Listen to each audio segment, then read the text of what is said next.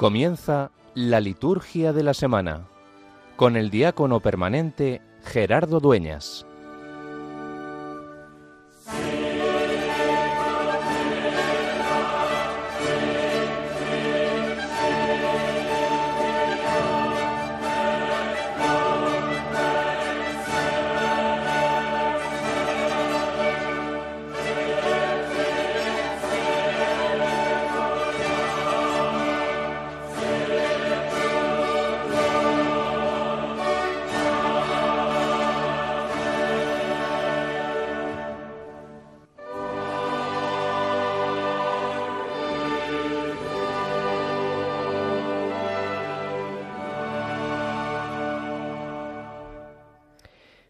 Dios Todopoderoso y Eterno, orienta nuestros actos según tu voluntad, para que merezcamos abundar en buenas obras, en nombre de tu Hijo predilecto.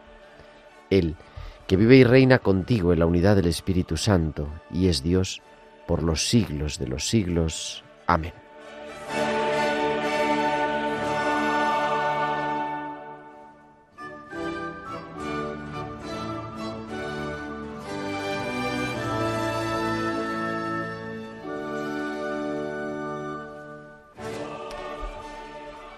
Dejando las redes, lo siguieron.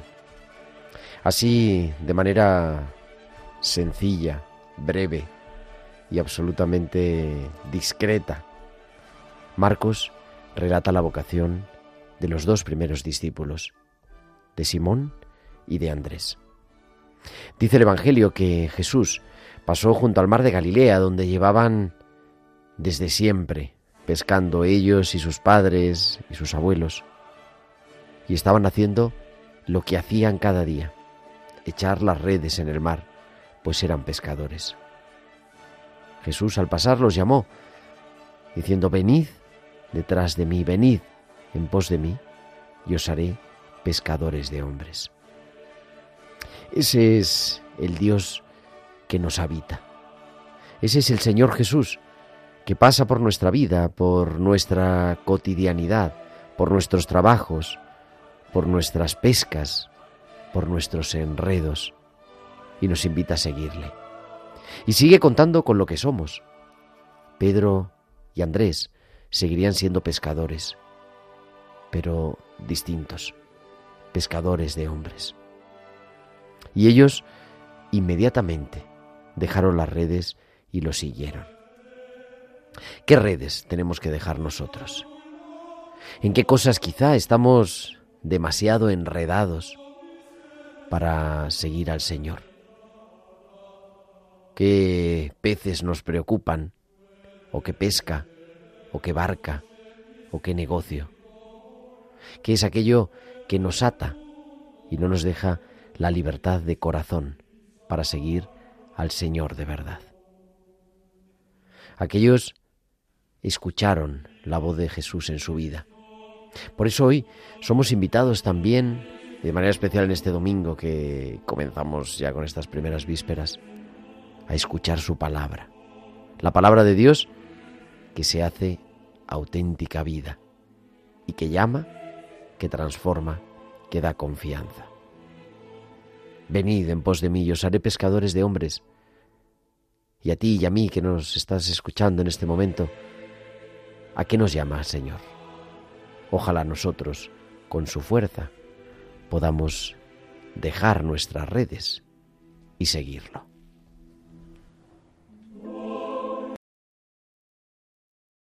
Sí,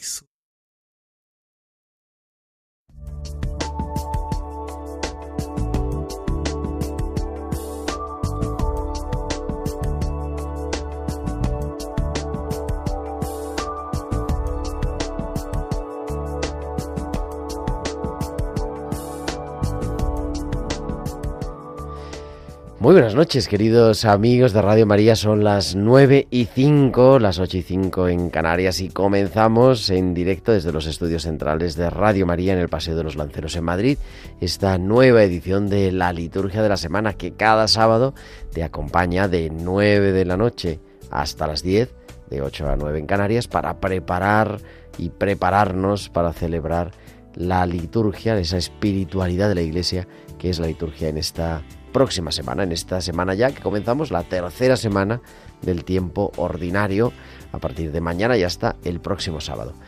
Un programa con un equipo maravilloso, haciendo que todo suene así de bien y que sea posible que nos estés escuchando allí donde estés. Está nuestro querido Germán García. Germán, muy buenas noches. Muy buenas noches, Gerardo. Desde el martes hasta hoy, otra vez contigo. Otra vez, hasta el próximo martes, a lo mejor, quién sabe. A lo mejor, sí, lo más seguro. ¿Y de qué vamos a hablar en esta tarde, querido Germán, queridos amigos de Radio María? Pues vamos a hablar fundamentalmente del domingo tercero del tiempo ordinario y de toda esta semana que está marcada, primero el domingo porque celebramos el domingo de la palabra de Dios y estamos todavía viviendo la semana de oración por la unidad de los cristianos.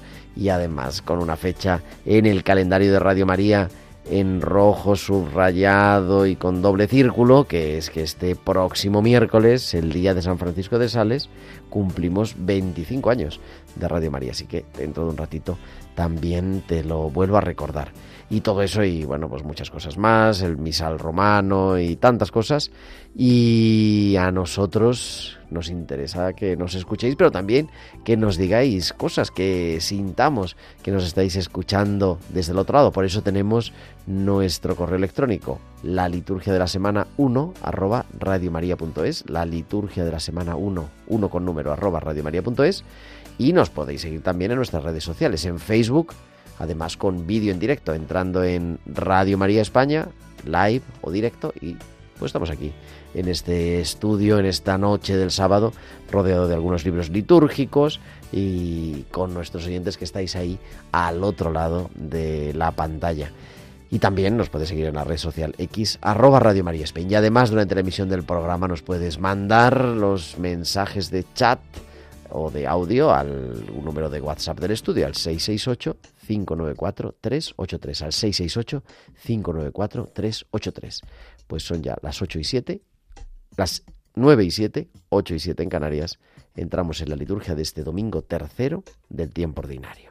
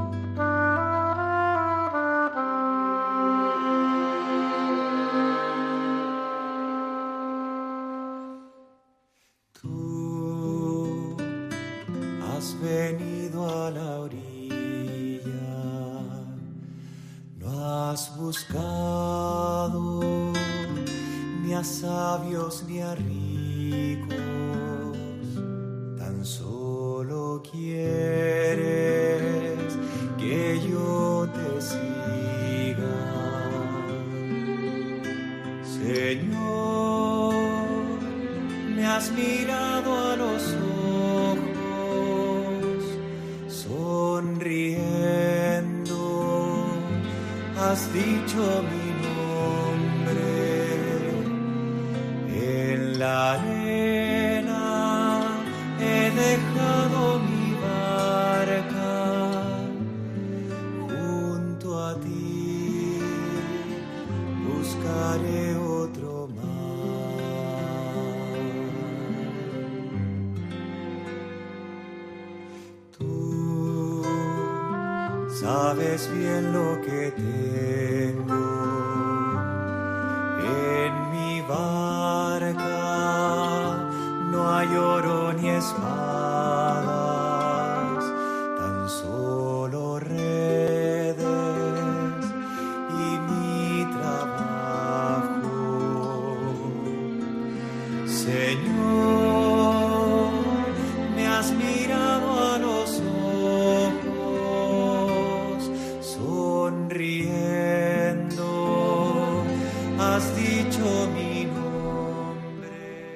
versión maravillosa de Pescador de Hombres de Cristóbal Fones. Entramos en la liturgia de este domingo tercero del tiempo ordinario, como digo, en el que celebramos el domingo, que eso es lo fundamental, la celebración fundamental de la Iglesia, semana también tercera del Salterio y comenzamos ¿no? en esta semana el tiempo ordinario, el tiempo de lo cotidiano, de descubrir a Dios en nuestra vida sin celebrar ningún misterio especial, sino pues eso, la predicación, el, descubrir de Jesús que llama a los discípulos de este domingo vocacional que nos llama, pero en el que también celebramos dos cosas más que son totalmente compatibles. En primer lugar, el Domingo de la Palabra de Dios, instituido por el Papa Francisco en el año 2019, que dentro de un ratito, si todo sale bien y sale como está previsto, vamos a hablar de él.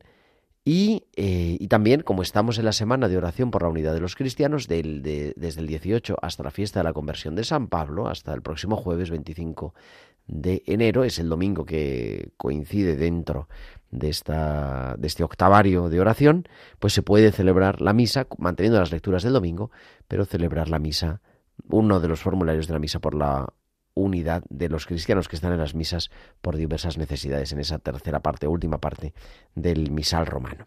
Y nos introducimos ya en la liturgia de la palabra de este domingo tercero del tiempo ordinario. La primera lectura vamos a escuchar un trocito, un relato breve del capítulo tercero del libro de Jonás.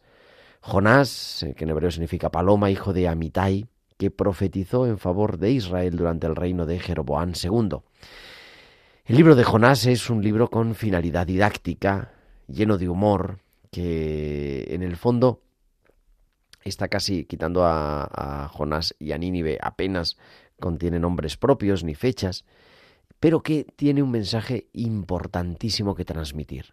La misericordia universal de Dios que quiere la conversión de todos los hombres, incluso de los tradicionales enemigos del pueblo de Israel, que eran los asirios habitantes de Nínive.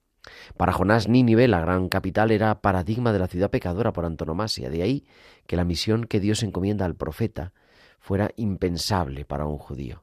Predicar la conversión para la salvación incluso para el mundo pagano que vive bajo el signo de la maldición.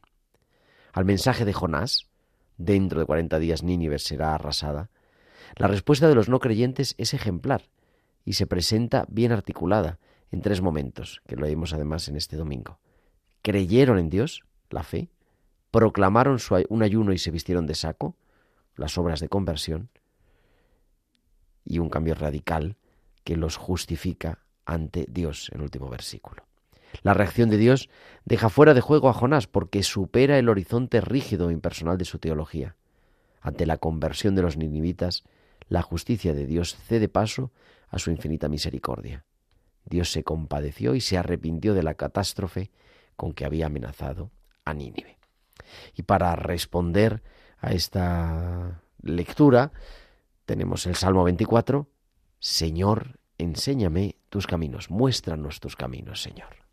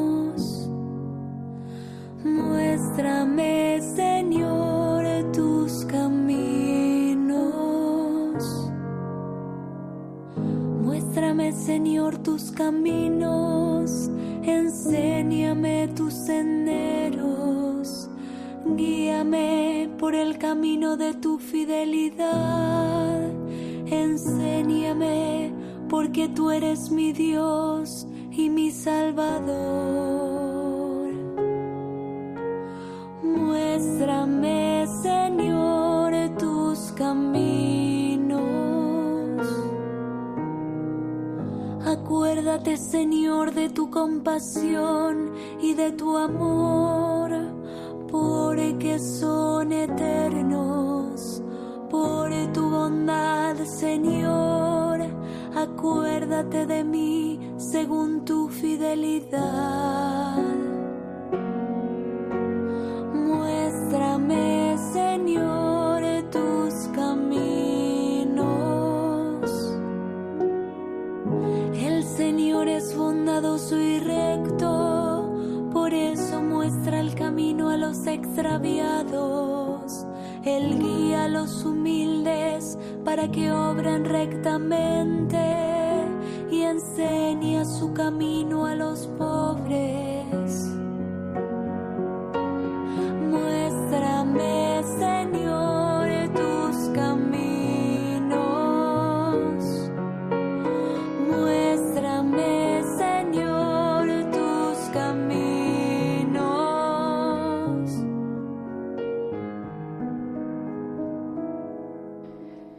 La segunda lectura de este domingo tercero del tiempo ordinario es tomada del capítulo 7 de la primera carta de San Pablo a los Corintios. Seguimos con esa lectura que ya retomábamos el domingo pasado y que Pablo dirige a la comunidad de Corinto, una comunidad complicada que estaba atravesando además un momento de crisis de identidad. El capítulo, el fragmento de hoy está tomado del capítulo séptimo, dedicado por entero al matrimonio y a la virginidad. Después de tratar el caso de los solteros y de las viudas, Pablo proyecta la luz de la Pascua sobre la vida del cristiano con una cierta urgencia escatológica. El momento es apremiante, la representación de este mundo se termina. Después de la resurrección de Jesús, todo cambia y se impone un nuevo sistema de valores, el reino de Dios. Los valores temporales, aun los más entrañables, son relativos y pasajeros respecto a los valores eternos. Por eso el apóstol subraya la, la precariedad de la vida, poniendo en evidencia la transitoriedad de la presentación, el esquema, que dice, se dice en griego, de este mundo. Sea cual sea la lectura, ¿no? la tradición, el sentido es claro. Ante la perspectiva del futuro definitivo, las circunstancias cambiantes de esta vida pasan a un plano secundario e invita a los cristianos de Corinto a vivir así, poniendo el valor en lo que de verdad lo tiene, que es la vida definitiva, la vida que Dios nos trae.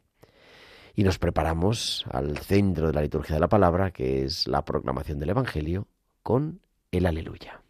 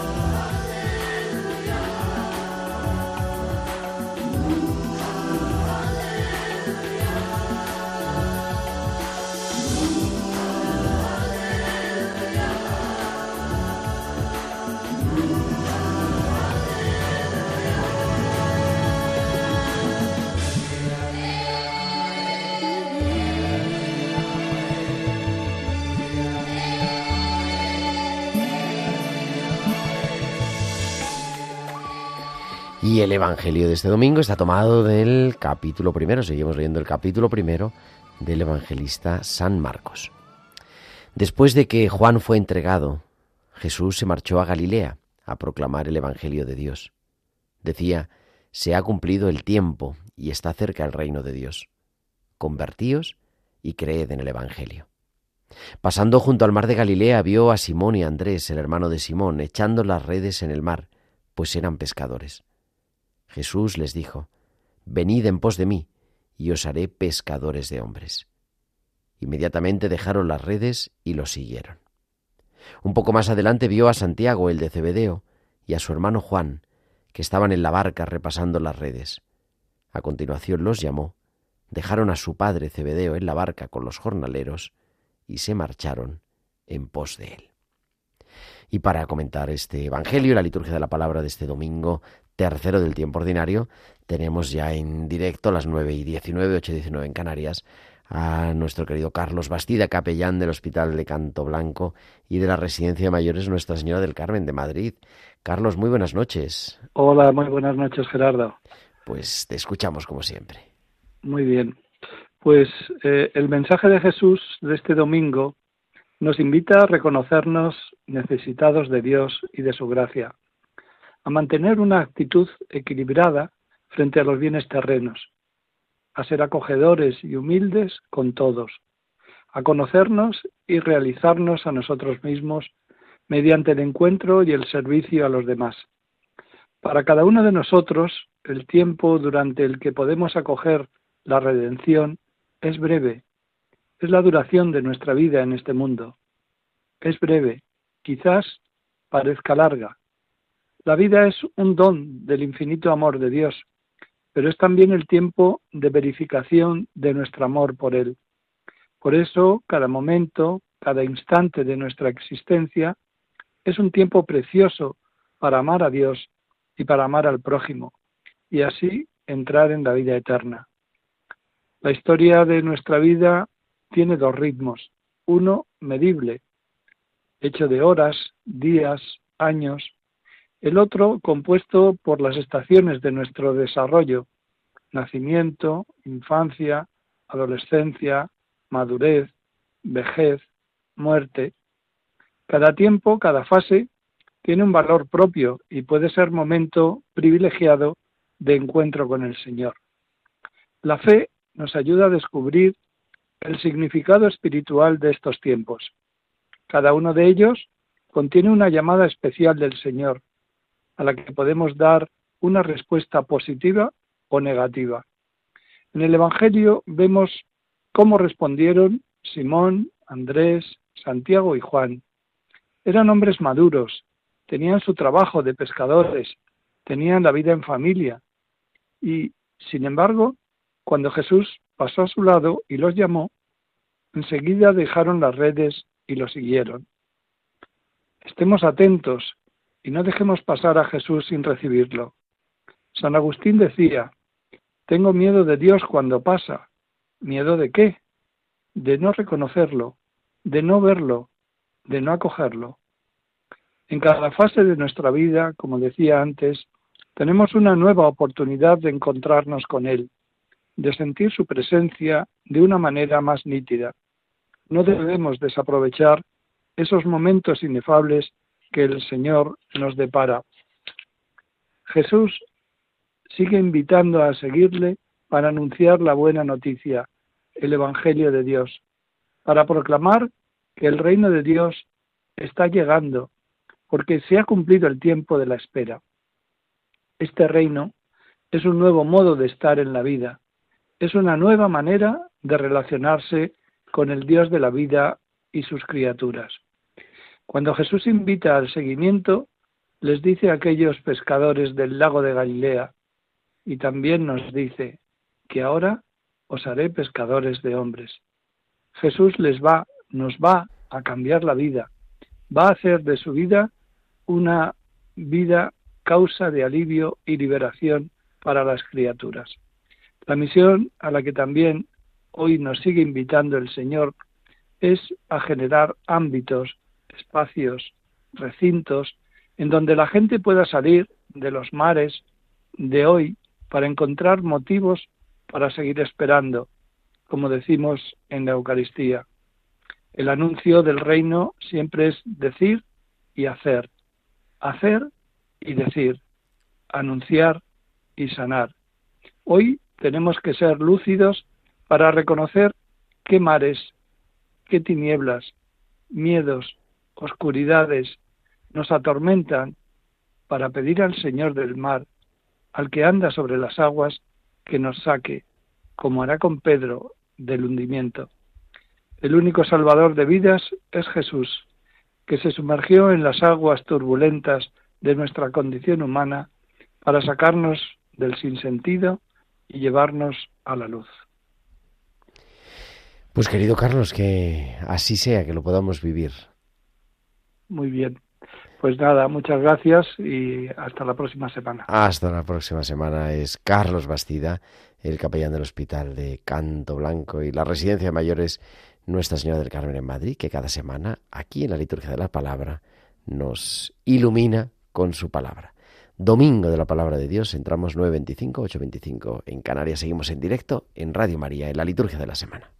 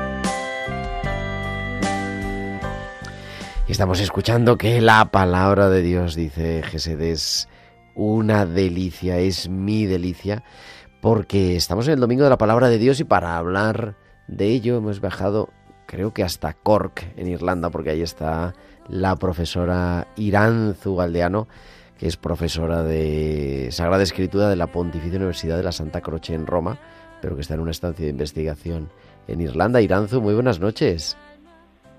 Buenas noches, Gerardo. Buenas noches a todos. Creo que en Cork, ¿verdad? Y además que hace que de ahí tenéis una horita menos, tenéis la hora de Canarias. O sea que... Exactamente, sí. Ahora es una hora menos, son las ocho y media. Eh, bien, nos acompaña la lluvia tradicional, pero muy bien. ¿Cómo la tiene, que ser? ¿Cómo tiene que ser? Porque si no, ¿qué, se- qué Sí, sería Irlanda sí. sin lluvia, verdad? Sí, sí, sí. Oye, Iranzu, celebramos este tercer domingo de Adviento, del tercer domingo del tiempo ordinario, celebramos el domingo de la palabra de Dios. Desde hace poquitos años lo estableció el Papa Francisco en el año 2019. Y bueno, pues ¿qué sentido tiene esto de celebrar un domingo de la palabra de Dios? Bueno, eh, efectivamente, el Papa eh, en el 2019, en la fiesta de San Jerónimo, que es el que famoso porque tradujo la Biblia al latín, se dice, eh, publicó una carta apostólica que se llama Peruit Ilis, les abrió el entendimiento porque toma las palabras del capítulo de San Lucas 24. Bien, y lo que hizo fue instituir un domingo mm, dedicado a la palabra de Dios y como él mismo dice en esa carta, la idea no es como un domingo que se dedica a la palabra de Dios, sino un domingo al año para vivir, para recordarnos que hemos de vivir la palabra de Dios todo el año. Eh, el objetivo, pienso, bueno, es sobre todo eh, ser cada vez o, o tomar más familiaridad con la palabra de Dios, eh, que ha de ser nuestro alimento. Y, y además, no solo porque en la, en, la escritura, en este caso, encontramos como mm, palabras que Dios ha dicho en algún momento, que Jesús ha dicho cuando vivía entre los hombres en Galilea, Judea, sino que ahora en el presente nos habla. Esta es como la maravilla de, de la escritura como palabra de Dios, que es una palabra actual y es una palabra además que transforma. Mm, Yo muchas veces explico que cuando, por ejemplo, es el cumpleaños de alguien o es principio de año y decimos feliz año, feliz cumpleaños, bueno, pues todos nuestros mejores deseos para que eso ocurra, pero eh, nuestra palabra se queda ahí en un deseo. En cambio, Dios eh, lo que dice se hace. Esto lo vemos, por ejemplo, en el Génesis, eh, ¿no? Que dijo sea y, se hizo. Cuando nosotros leemos esta palabra de Dios en la Escritura, eh, lo bueno es que si la leemos en el Espíritu de Dios, eh, esa palabra nos va transformando, nos va transformando en, Jesús, en su Hijo, eh, nos va santificando, nos va cambiando nuestra manera de ver, de imaginar, de recordar, de querer. O sea, en ese sentido, la palabra de Dios es transformadora y quizá eso no lo tenemos tan presente y es algo que podemos ir trabajando, bueno, de ahora en adelante, todo el año. Tú has estudiado sobre todo, especialista en, en, muchas cosas, pero el Evangelio de Marcos, este año, cada, no lo saben nuestros oyentes, ¿no? Cada tres años tenemos tres ciclos de lecturas y hay un, yo siempre me gusta decir, un padre espiritual que nos acompaña. Y este año, en este año 2024, estamos en el ciclo B, el año de San Marcos. ¿Por qué, digo, cuando uno elige un tema de, de investigación, ¿por qué eliges investigar con San Marcos. Sí, eh, bien, de los cuatro evangelios que tenemos Ajá. en la escritura, eh, sabéis que, o sabéis que eh, hay tres que se parecen mucho, sobre todo en estructura, estructura, uh -huh. contenidos, incluso palabras, etcétera, se llaman sinópticos. De esos tres, que son Mateo, Marcos, Lucas, Marcos es el más breve y aunque tiene un estilo muy directo, muy vivo, muy pintoresco, se suele decir, por otro lado es muy corto, como decía, y a la vez es muy implícito. Eh, muchas veces es como que se queda corto, da la impresión que se queda uh -huh. corto, que no dice todo lo que nos gustaría saber, y eso es lo que por un lado me hizo, eso por un lado, eso es lo que me hizo como interesarme por este evangelio eh, también precisamente porque es un evangelio que mm, interpela mucho, justamente porque a veces no dice todo, eh, te posiciona y sobre todo, más que privilegiar los discursos como hace Mateo o las parábolas como hace San Lucas, eh, Marcos cuenta mucho eh, pequeños encuentros de personas con Jesús. E es esta centralidad de la persona de Jesús que me parece muy atractiva y muy actual, la verdad. Varias veces hemos escuchado decir, querida Iranzu, al Papa Francisco que le gustaba llevar un evangelio, ¿no? Una edición pequeñita del evangelio en el bolsillo. En este domingo de la palabra de Dios, que yo creo que estamos invitados de manera especial a, como decías, ¿no? a descubrir ese tesoro que nos vaya acompañando en nuestro día a día, ¿Qué les dirías a nuestros oyentes que dicen, bueno, ¿y, y por dónde empiezo? ¿Qué, ¿Qué leo? En fin, ¿cómo nos acercamos a la Sagrada Escritura? Sí, pues esta es una buena pregunta porque la escritura, eh, ya empezando por el Nuevo Testamento, tiene al menos dos mil años, con lo cual son textos eh, que se han producido en una comunidad de fe que siendo la misma que tenemos hoy, en realidad están lejanos en el tiempo en cuanto a cultura, lengua, etcétera. Entonces, buena pregunta, ¿por dónde empiezo? Pienso que los evangelios es un buen inicio, mmm, sabiendo que es el testimonio escrito de, la predicación de los apóstoles, de los que conocieron a Jesús, eh, bueno, yo sugeriría eh, ponerse en sintonía con el espíritu que inspiró esos escritos, eh, también sintonizar con la comunidad en la que se han generado y que los transmite, porque es eh, su fe, porque es la palabra de Dios.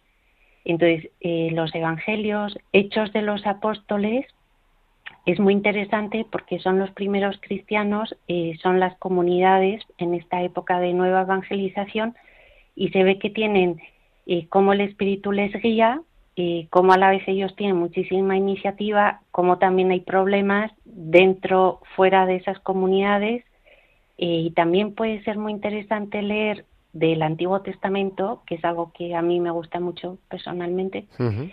eh, los salmos, los salmos porque eh, siendo palabra de Dios es una palabra que Dios nos regala y que muchas veces ahí vamos a encontrar las palabras con las que rezarle. Si uno está pasando por un mal momento o al contrario quiere agradecer a Dios, quiere alabarlo, quiere interceder por otros, quiere eh, eh, solidarizarse con quien está sufriendo, el primero que, o sea, quien mejor encarna esos salmos es Jesús, ¿no? Eh, pienso que era el cardenal Suster, un benedictino uh -huh. que fue obispo en Milán, que decía que los salmos eran el quinto evangelio. Esto, la verdad es que me pilla ahora, eh, no lo he comprobado, pero creo que es así. Eh, pienso que es un, un tesoro en concreto para descubrir y aprender a rezar. Pues con eso nos quedamos, los evangelios, los hechos de los apóstoles y los salmos. Querida Iranzo Galdeano, muchísimas gracias. Y nada, aquí como siempre te esperamos cuando quieras para seguir, pues eso, disfrutando de eso que, que te apasiona, que no es otra cosa que la Sagrada Escritura, ¿verdad? Sí, sí, sí. Así que Bueno, muchísimas gracias a vosotros. a aquí en tienes siempre tu casa, la profesora Iranzo Caldeano, profesora de Teología Bíblica de la Pontificia Universidad de la Santa Cruz en Roma. 8, digo 8.36 en Canarias, 9.36 en el resto de España. Entramos ya en el calendario de esta semana tercera del tiempo ordinario.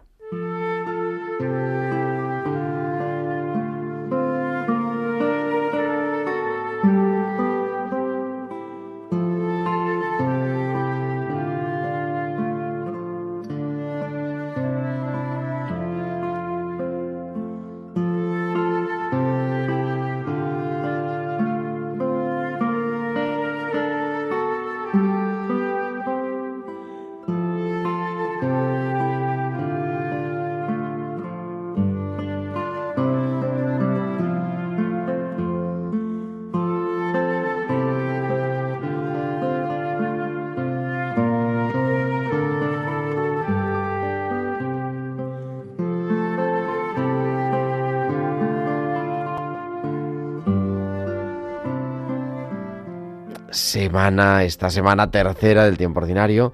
Comenzamos mañana, mañana domingo, en el que eh, nos unimos en la oración a la iglesia de Almería, porque celebra la orden, el aniversario de ordenación de su obispo, Monseñor Antonio Gómez Cantero, que fue ordenado en el año 2017. Este próximo lunes. El día 22 celebra la Iglesia la memoria de San Vicente, diácono de la Iglesia de Zaragoza, que a comienzos del siglo IV en Valencia, durante la persecución del emperador romano Diocleciano, derramó su sangre por el nombre de Cristo, no temiendo las amenazas de los jueces, y así alcanzó el reino de los cielos, que dice el martirologio, pues esa fiesta de San Vicente, de manera especial en Valencia y también en Zaragoza. El martes, este próximo martes, celebramos la memoria de San Ildefonso, que durante el reinado de Recesvinto en la era visigótica fue arzobispo de la iglesia de Toledo. Pastor celoso, reformador lleno de espíritu de sabiduría y prudencia, esclareció la fe cristiana con su palabra y sus escritos, de manera especialmente importante las reflexiones sobre la virginidad de María y esa historia de la casulla, ¿verdad? Que la Virgen María le impuso a San Ildefonso su casulla. El martes, el martes 23. El miércoles 24, que decía yo al comienzo, es un día fundamental en Radio María porque es nada menos que las bodas de plata, el 25 aniversario del comienzo de las emisiones de Radio María España, 24 de enero, con una programación especial que vamos a comenzar ya desde el martes 23 por la tarde, a las 8 de la tarde en tiempo de cuidar y luego desde las 11 de la noche durante todo el día 24 eh, con una programación muy especial. Digo también, ¿por qué ese día? Porque ese día es la memoria de San Francisco de Sales, obispo y doctor de la Iglesia, el dulce obispo de Ginebra, que se le llamaba. Mérito suyo fue al finalizar el concilio de Trento despertar en los laicos el deseo de profundizar en la fe. Y es, entre otros, patrono de los periodistas y por eso ese día de hace 25 años, en 1999, comenzaron las emisiones de Radio María España. Ese día además también nos unimos en la oración a la iglesia de Cartagena porque celebra el aniversario de la dedicación de su iglesia catedral y también nos unimos en la oración a la iglesia de Pamplona y Tudela porque es el aniversario de la muerte del que fuera su arzobispo, el cardenal Fernando Sebastián, que falleció en el año 2019. El próximo jueves, el jueves 25 de enero, fiesta de la conversión de San Pablo, llamado por Cristo para ser apóstol suyo entre todas las gentes. Tres ocasiones nos cuenta San Pablo su conversión y de hecho se pueden elegir dos primeras lecturas, entre una u otra, dos de las veces que lo cuenta en el libro de los Hechos de los Apóstoles, que lo recoge el autor San Lucas del, del libro de los Hechos de los Apóstoles. Ese día también finaliza el octavario de oración por la unidad de los cristianos, así que en muchos lugares, en muchas diócesis, por no decir en todas, habrá celebraciones especiales ecuménicas, que ahora vamos a hablar de ello. Y ese día también nos unimos en la oración a la iglesia de Solsona porque es el aniversario de la muerte del que fuera su obispo, el reverendísimo padre Jaume Traserra Cunillera, que falleció también en el año 2019.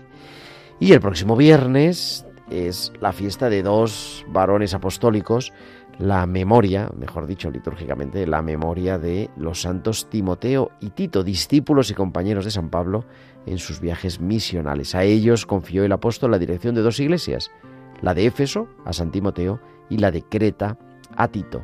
Y ambos escribió también tres cartas que leemos en el Nuevo Testamento. En ellas les da instrucciones pastorales sobre la dirección y la promoción de la comunidad cristiana, la memoria de los santos Timoteo y Tito. Y culminaremos la próxima semana, el próximo sábado de hoy en ocho días, con la misa de feria, que es el único día toda la semana que se puede celebrar esta semana, o la memoria libre de Santa Ángela de Merici, o también, como todos los sábados que no hay otras fiestas o memorias obligatorias, la memoria de Santa María en sábado.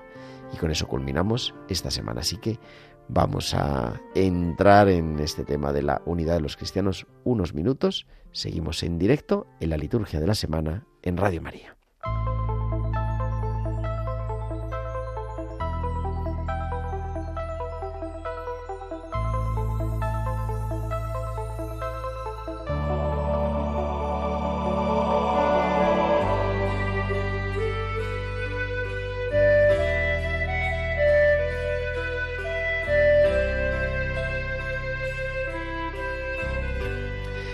Y estamos, es sábado por la noche, no es domingo por la tarde, son las 9.42, las 8.42 en Canarias, pero es la sintonía del programa Que Todos Sean Uno, que se emite, como saben todos nuestros oyentes, los domingos a las 5 de la tarde, cada 15 días, y que dirige la profesora María Jesús Hernando, que la tenemos en directo en la liturgia de la semana. María Jesús, buenas noches. Hola, buenas noches, ¿qué tal? Pues nada, te echábamos de menos porque te hemos escuchado el domingo pasado y este mañana no toca, toca dentro de dos semanas, Sí. pero es que estamos en una semana muy especial, la semana de oración por la unidad de los cristianos. ¿Por qué es esto importante? ¿Por qué es importante orar por la unidad, María Jesús? Pues bueno, pues porque Jesús nos dijo en, en el Evangelio de Juan, capítulo 17, 21, que, que quería que todos fuésemos uno y eso pues no lo estamos llevando muy bien, ¿no? Así que pues hay que, hay que rezar para, para realmente llegar a la unidad que, que Jesús quiso de nosotros y que nosotros pues debido a, a nuestras envidias, a nuestros pecados, a tantas rivalidades, pues hemos perdido, ¿no? Y tenemos que volver a ella. Por eso esta semana es siempre tenemos que rezar por la unidad de los cristianos, pero bueno, tenemos una semana al año especial, que es esta del 18 al 25 de enero, ¿no? En la cual pues nos unimos de una forma especial en esa conciencia de, de que tenemos que llegar a esa unidad querida por Jesús, ¿no? Así que por eso, pues, este, este rezar unidos especialmente. Este año con un, bueno, con estos textos, ¿no? Preparado por el Consejo Mundial de las Iglesias, con unas palabras preciosas del Evangelio de Lucas. Amarás Sí. al Señor tu Dios y a tu prójimo como a ti mismo. Eso es en realidad lo que nos une. Sí, este es el lema efectivamente de, de este año, ¿no? Este amor mutuo que, que tenemos que tenernos y, y que tenemos que ser, eh, sobre todo, pues eh, un testimonio, ¿no? De, de ese amor. Eh, muchas veces eh, cuando hay personas, ¿no? Que no conocen a Jesús y sobre todo en los países de misión, pues eh, nos oyen hablar eh, a las distintas iglesias, eh, nos oyen hablar del amor de Jesús y de que hay que seguir a Jesús y de que Jesús nos va a salvar, pero eh, a lo largo de la historia nos han oído también que entre unas iglesias cristianas y otras nos criticábamos y no hablábamos bien los unos de los otros, ¿no? Y entonces, pues esas personas que nos escuchaban decían, oye, mira, primero poneros vosotros de acuerdo, ¿no? Porque no puede ser que estéis diciéndonos que amemos a Jesús y aquellos que seguís a Jesús no os amáis entre vosotros, ¿no? Y realmente esto es un antitestimonio y ha sido un antitestimonio y eso es lo que se quiso hacer cuando se fundó eh, cuando se fundó el, el movimiento ecuménico en el año eh, 1910 no eh, lo fundaron precisamente eh, los protestantes y, y, se fundó con este sentido misionero con este sentido de que permanezcamos unidos y cuando eh, hagamos nuestra misión no nos estemos peleando entre nosotros ni criticando entre nosotros, sino que prediquemos precisamente este amor, ¿no? Amar al Señor y que los primeros en amarnos seamos nosotros, aunque pertenezcamos a distintas iglesias. Esto es, muy importante en la tarea misionera. Y esto, bueno, pues es también lo que con nuestro programa eh, eh, en que todos sean uno, ¿no? En Radio María también queremos fomentar. Eh, este sentido de, de, ecuménico y este sentido de unidad. ¿Cómo fomentar esa unidad. Claro, nosotros estamos en un país en el que la presencia de cristianos de otras confesiones es muy pequeña, en otros lugares pues casi pues mitad y mitad, ¿no? Católicos, ortodoxos, sí. o los católicos somos minoría en otros sitios, pero aquí en una situación de mayoría aplastante, ¿cómo vivirlo? ¿Cómo vivir este espíritu ecuménico? Bueno, eh, ciertamente en España eh, la mayoría somos eh, somos católicos romanos, ¿no? Pero es verdad que hoy día vivimos en un mundo plural, ¿no? En un mundo globalizado, un mundo plural, un mundo donde ya eh, es fácil encontrarnos en nuestro lugar de trabajo, en la escuela, en el colegio, en, en tantos lugares es fácil encontrarnos a cristianos de otras iglesias, ¿no? Entonces yo creo que la primera forma de, de, vivirlo, además de la oración, por supuesto que es esa todos tenemos la oportunidad de hacerla, independientemente de que no tengamos a nuestro lado a otra persona de otra iglesia, pero repito, hoy día eh, sí que es más fácil, ¿no? Encontrarnos a personas de otras iglesias y es, pues realizando lo que llamamos el diálogo de la vida, ¿no? El diálogo de la vida es ese diálogo en el que yo eh, pues hablo con, con mi vecino, hablo con mi compañero de trabajo, hablo con mi compañero de estudios que pertenece a otra iglesia y, hablo pues de, desde, desde esas cosas pequeñas de la vida y desde esos hacernos favores, desde ese eh, charlar, conocerlos, tú qué piensas eh, de esto, cómo vives tú eh, este aspecto, cómo lo vivo yo, es decir, yo creo que el diálogo de la vida, ese diálogo de la convivencia, ese diálogo de tomarnos juntos un café, es, eh, la fuente y el, eh, de que realmente se pueda conseguir la unidad. Eh, considero que si no existe ese diálogo de la vida en las pequeñas cosas, no se puede dar luego el diálogo de los teólogos, ¿no? Que, o de los expertos, no se puede dar ese diálogo, ¿no? Y, y, creo que desde ahí se puede comenzar eh, el, el, gran diálogo y a, a, ver qué pasos, cuántas cosas, que son muchas más las cosas que nos unen que las que nos separan, ¿no? Entonces, desde ahí empezar a dar esos pasos y esa búsqueda de qué es lo que nos une y qué es en lo que, qué lenguaje hemos utilizado y por el cual no nos entendemos y cuántas cosas eh, podemos eh, tener en común y si no lo tenemos en común, pues aceptarlo también, pero amar al otro con lo que cada uno tiene, porque eh, como dice el Papa Francisco, bueno, y lo, lo han dicho los papas, ¿no? Eh, no se trata de que, de que todos seamos uniformes, ¿no?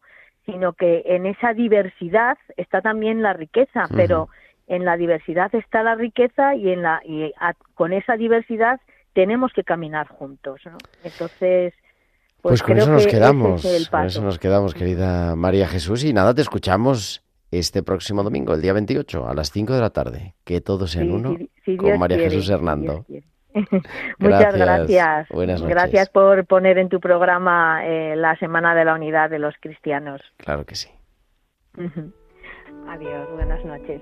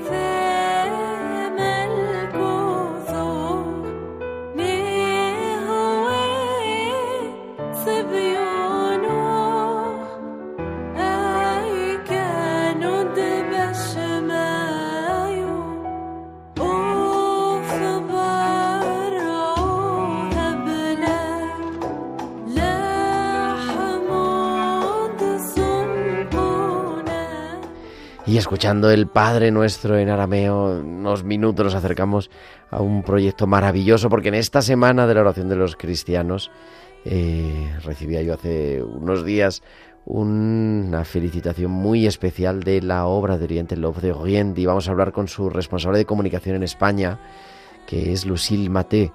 Lucille, buenas noches. Hola, buenas noches. Muchas gracias. gracias por atendernos, porque estás ahí en medio de. Gracias. sí, estoy en medio de una reunión otra, pero bueno. Pero bueno, para hablar unos minutitos. Estar con vosotros. Aunque hablemos más despacio en otra ocasión, de esta obra de Oriente de cuidar, ¿no? A los cristianos de Oriente. Exactamente, sí. Yo estaba escuchando el final del testimonio anterior y digo, efectivamente estos cristianos ¿no? de rito oriental, que solemos eh, llamar los cristianos eh, de Oriente, eh, pues viven cada día esta convivencia de la que se hablaba justo antes, el, hecho de en una sociedad tener una, una diversidad tan, tan rica, tan importante de, tradición religiosa, de iglesias, de confesiones, de ritos eh, que son tan distintos y a la vez se conviven ¿no? en sociedades, a veces de manera muy, uh, muy feliz y a veces con a veces no problemas, tanto. pero bueno, no, tanto. Pero estos cristianos sí que para nosotros yo creo que nos aprenden mucho de lo que es convivir uh, y vivir la diversidad ¿no? de la fe. Los cristianos de Oriente que no están de moda porque ahora o siempre haya conflicto en Siria, en Irak, en Gaza, no digamos, sino que en el fondo, yo hablábamos el otro día, ¿no? Cuando hablábamos fuera de antena, en el fondo son los herederos de la Iglesia Madre de Jerusalén a los que les debemos la transmisión de la fe, los evangelios, la primera Iglesia. Exactamente, son, eh, eh, podríamos decir, nuestros hermanos mayores en la fe, ¿no? Son los, los cristianos que se han eh, configurado en comunidades al principio, no después del día de Pentecostes. Eh, son ellos, entonces, y, y están eh, repartidos en, en, un territorio que yo creo que pocas veces pensamos en eso, pero hay los primeros cristianos pues están en Etiopía y, y van a través del Medio Oriente, el Próximo Oriente, hasta Ucrania. Entonces es efectivamente son unos cristianos que, em, que podemos mirar como hermanos mayores, ¿no? Y que nos aprenden tanto de, eh, de nuestra propia fe, ¿no? sí, efectivamente. Y así nace la obra de Oriente en Francia. Claro que no ha sido ayer, ha sido hace ya 160 años. Lo que pasa que ahora eh, se ha abierto en España hace recientemente eh, para continuar esa tarea, ¿no? Una, una asociación pontificia para, en fin, con, con una trayectoria consolidada, Lucille. Sí, o sea, esta asociación nació efectivamente en 1856. Yo creo que es la una de las primeras, por no decir la primera ONG en Francia.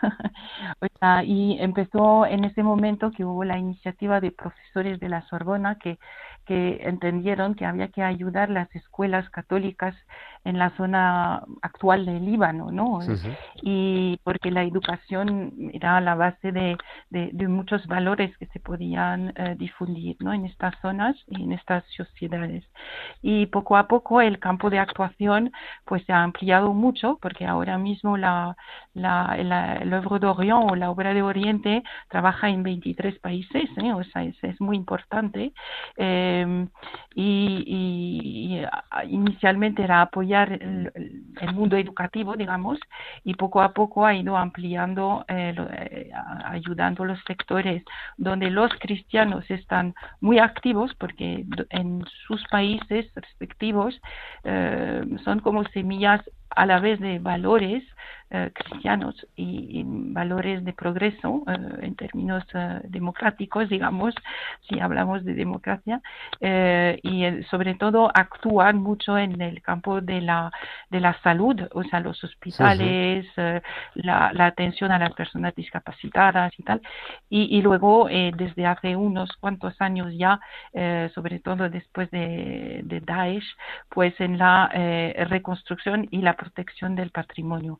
Entonces, eh, en todos estos eh, o sea, esta contribución tan tremenda de las comunidades que a veces se hacen por iniciativa de pequeña, de comunidades religiosas, a veces son los propios sacerdotes con sus fieles, sus parroquias, a veces son los patriarcas que, que montan proyectos, pues l'œuvre d'Orient, la obra de Oriente, pues ha tejido desde hace todos estos años unos lazos de amistad y de fraternidad espiritual muy importante con eh, eh, las comunidades cristianas y entonces aporta todo, recauda dinero, fondos eh, en Francia y ahora en, en países en Europa pronto esperamos en España y eh, pues aportan todo lo, todo lo la, el apoyo material eh, financiero a veces humano con voluntarios que van en, en, esos países a apoyar y ayudar para que ellos puedan seguir ayudando porque ellos trabajan para todos en las sociedades. Entonces es una obra muy bonita que une a la vez digamos lo que podría ser un trabajo de cualquier ONG que conocemos ahora, pero a la vez hay esta dimensión no tan fuerte de, de, saber que somos hermanos de la fe y que hay que tender puentes y tejer eh, esta riqueza ¿no? de amistad espiritual, es decir, que em, rezar juntos. Hay un día, por ejemplo, eh, el día de, la, de los cristianos de Oriente, que se celebra en Francia, en todos los, todas las ciudades, todas las parroquias, se reza y se busca mm, las comunidades orientales, porque hay en el territorio francés mucho, aquí en España hay también. Pues, querida Lucille, es una obra maravillosa. Inmensa. Que tenemos que conocer más. Yo te emplazo que un día podamos hablar más despacio porque llega el informativo. Me invitas otro día. Exactamente. Y, hablamos, conocemos más. Para pero bueno, hablar de lo que nuestros oyentes Pero bueno, ahí quedan esta semana de la unidad también la obra de Oriente. Y te agradecemos muchísimo la pues la presencia y eso hablamos pues, hablamos pronto Lucille hablamos más adelante. El gusto es mío y agradezco mucho la oportunidad. Lucille Mate, la representante de comunicación de la obra de Oriente en España. Y llegamos al final de nuestro programa. Vamos ya, 9.58 o 8.58 en Canarias. Así que nos despedimos. Nos escuchamos la próxima semana. Y no se olviden, el miércoles, el 25 aniversario de Radio María. Ahora, en minuto y medio el informativo de Radio María, aquí como siempre. Gracias a Germán García, feliz y santa semana a todos. Un abrazo de vuestro amigo el diácono Gerardo Dueñas.